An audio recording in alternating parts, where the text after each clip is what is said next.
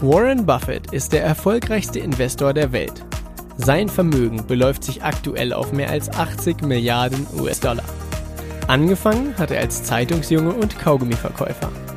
Willst auch du endlich finanziell frei werden? Willst auch du erfolgreich dein Geld für dich arbeiten lassen? Dann bist du hier genau richtig. Denn alles, was du brauchst, ist Wissen. Wissen über Buffetts Mindset, seine Tools, Methoden und Strategien. Und die Anleitung dafür, wie du es umsetzt. All das erhältst du hier im Little Buffett Podcast. Der Podcast für alle Investoren und die, die es werden wollen. Mein Name ist Dominikus Link und ich begrüße dich ganz herzlich zur 16. Folge mit dem Thema die Zombie-Bewertung von Unternehmen. Herzlich willkommen zu dieser Folge. Ich freue mich riesig, dass du wieder mit dabei bist. In dieser Folge besprechen wir die Zombie-Bewertung von Unternehmen und was das eigentlich ist. Denn vermutlich wirst du dich gerade fragen, hä, was ist denn die Zombie-Bewertung? Doch dazu erstmal eine kleine Hintergrundgeschichte. Die letzte Folge war die war der fünfte Teil einer Serie, wo es um die vier Eigenschaften von Unternehmen ging. Und in der letzten Folge ging es eben um die Eigenschaft Preis beziehungsweise einen attraktiven Preis für ein Unternehmen finden. Und die Zombie-Bewertung ist eben eine Möglichkeit, um einen äh, Wert für ein Unternehmen zu bestimmen. Und wir schauen uns das an, weil das mit einer der ersten Arten und Weisen war, wie der Wert für Unternehmen damals bestimmt wurde. Und ich sage schon mal vorab, heute hat diese Methode nicht mehr allzu große Relevanz, aber es ist wichtig, mal davon gehört zu haben und sich darüber äh, bewusst zu sein. Also fangen wir an. Wir, wir sprechen im Intro immer von Warren Buffett und Warren Buffett hat einen, also hat viele Lehrer gehabt, die ihm das Investieren näher gebracht haben. Und mit einer seiner ersten Lehrer und eine Person, von der Warren Buffett unglaublich viel gelernt hat, ist Benjamin Graham. Und die Zombie-Bewertung von Unternehmen kommt eben von Benjamin Graham oder der hat darüber ähm, sehr viel geschrieben und erzählt und von ihm habe ich das das erste Mal äh, quasi so äh, klar und deutlich gehört. Und um zu verstehen, wie es überhaupt dazu kam oder an was, um uns kurz in die Situation von Benjamin Graham zurückzuversetzen.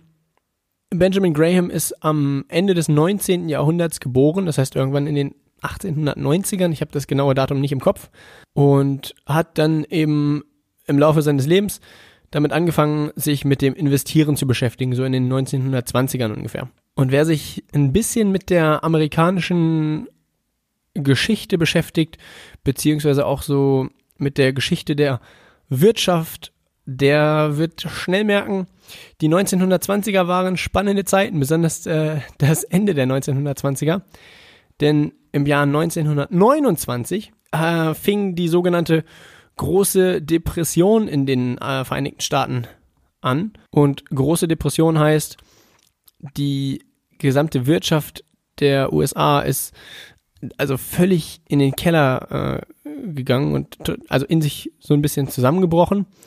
Die Arbeitslosenquote war unglaublich hoch. Die Aktienkurse sind dementsprechend natürlich auch in den Keller gegangen. Die sind da, um das mal in ein Verhältnis zu setzen, in der Finanzkrise 2008, 2009 hat sich der Wert der Aktien ungefähr halbiert. Also 50 Prozent äh, also 50 Prozent gefallen. Und damals in den 1920ern. Das hat dann, das ging dann über ein paar Jahre. Aber da hat sich der, der Dow Jones, also der, der größte, oder nein, nicht der größte, aber der, einer der bedeutendsten Indizes der Vereinigten Staaten, da hat sich der Wert nicht nur halbiert, sondern der ist so, naja, knapp 80 Prozent nach unten gegangen. Das heißt im Umkehrschluss natürlich auch, wenn sich der Wert halbiert, dann müssen sich die Aktienkurse in den nächsten Jahren verdoppeln, damit sie wieder auf dem auf Ausgangspunkt sind. Wenn der Kurs allerdings um 80 Prozent runtergeht, dann müssen sich die Kurse verfünffachen, um wieder aus, auf dem Ausgangspunkt zu sein. Das heißt, ähm, die Finanzkrise 2008, 2009 war eigentlich ein Kinderspiel, äh, wenn man das mit der großen Depression damals in den USA vergleicht. Was war also das Ergebnis der großen Depression? Unglaublich viele Leute die damals in Aktien investiert haben, haben verdammt viel Geld verloren und viele Leute sind dadurch eben in, äh, ja, um es mal gelinde zu sagen, finanzielle Schwierigkeiten gekommen. Dementsprechend war damals einfach die allgemeine Stimmung, dann nachdem das alles passiert ist, war noch eine, war immer noch die Angst des, vor dem Investieren sehr präsent. Dementsprechend war Benjamin Graham, der auch extrem viel Geld verlor damals, sehr geprägt von dieser Zeit und hat dann für sich so die Entscheidung getroffen, okay, beim Investieren bin ich unglaublich vorsichtig und achte ganz genau darauf, was ich in Zukunft beim Investieren mache. Und das wirst du gleich auch verstehen, wenn wir durchgehen, was die Zombie-Bewertung von Unternehmen ist. Dann wirst du merken, dass Benjamin Graham schon äh, sehr, sehr, sehr, sehr vorsichtig war. und der Name Zombie-Bewertung heißt quasi, und äh, ja, da merkt man eben, wie, wie vorsichtig oder wie angstgeprägt das war. Die Zombie-Bewertung von Unternehmen heißt, du bewertest das Unternehmen, als würde es morgen kein einziges Produkt mehr verkaufen und keinen Umsatz mehr machen. Und das wiederum heißt, dass du das Unternehmen eben nicht nach dem operativen Geschäft bewertest, das heißt nicht, nicht danach, wie eben das Geschäft an sich läuft, sondern du bewertest das Unternehmen, als hätte es keine Kunden mehr, als würde da nichts mehr passieren. Und die Folge daraus ist dann, dass sich der Wert nach der Zombie-Bewertung rein auf die Vermögenswerte bemisst. Das heißt, auf die Dinge, die das Unternehmen besitzt und du gehst davon aus, okay, das Unternehmen macht nichts mehr und alles, was das Unternehmen im Besitz hat, verkaufe ich. Wie viel wären dann diese gesamten Güter wert? Danach hat Benjamin Graham damals den Wert eines Unternehmens bemessen. Und wie hat er das gemacht? Ganz einfach. Jedes börsennotierte Unternehmen veröffentlicht regelmäßig Bilanzen. Und in einer Bilanz eines Unternehmens steht eben drin auf der einen Seite die Vermögenswerte, das heißt, was besitzt das Unternehmen? Und auf der anderen Seite die Schulden, das heißt, wem schuldet das Unternehmen Geld und wie viel Geld schuldet das Unternehmen jemandem. Und jetzt machen wir das mal ganz äh, greifbar an einem Beispiel, wenn du eine Eisdiele eröffnest oder wenn du eine Eisdiele danach bewertest, nach dieser, nach dieser Zombie-Bewertung. Dann würdest du schauen, okay, was sind die Vermögenswerte der Eisdiele in dem Moment, wo sie den Laden quasi schließen? Und das wird sein, äh, vielleicht haben sie noch 100 Kilo Eis auf Vorrat, die sie, das sie verkaufen können. Dann die Ladentheke können sie verkaufen, diese Eisscooper, mit denen man eben das Eis aus den Boxen hebt, kann man verkaufen. Dann die Gläser und äh, alles weitere. Das wären eben die Vermögenswerte des Unternehmens.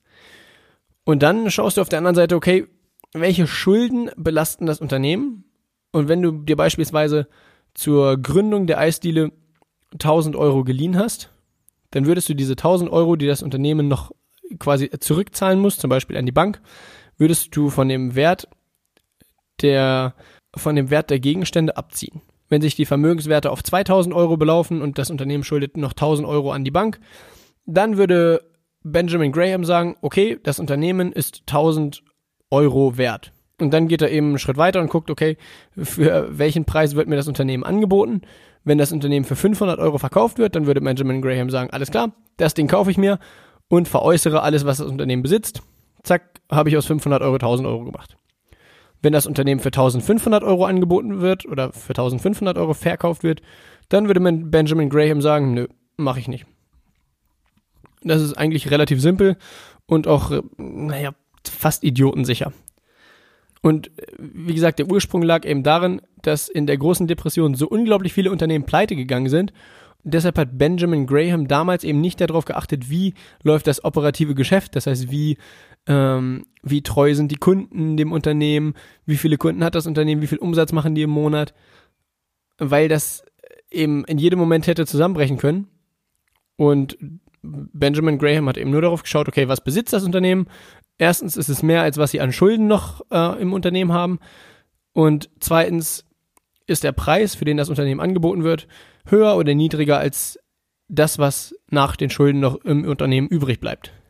Und auch noch ein wichtiger Hinweis, wenn Benjamin Graham sich die, die Vermögenswerte eines Unternehmens angeschaut hat, wenn man rein auf die Bilanz eines Unternehmens schaut, dann sind in dem, in dem, bei den Vermögenswerten auch Dinge enthalten, äh, die sich nicht unbedingt veräußern lassen oder die man nicht verkaufen kann. Zum Beispiel der Markenwert eines Unternehmens.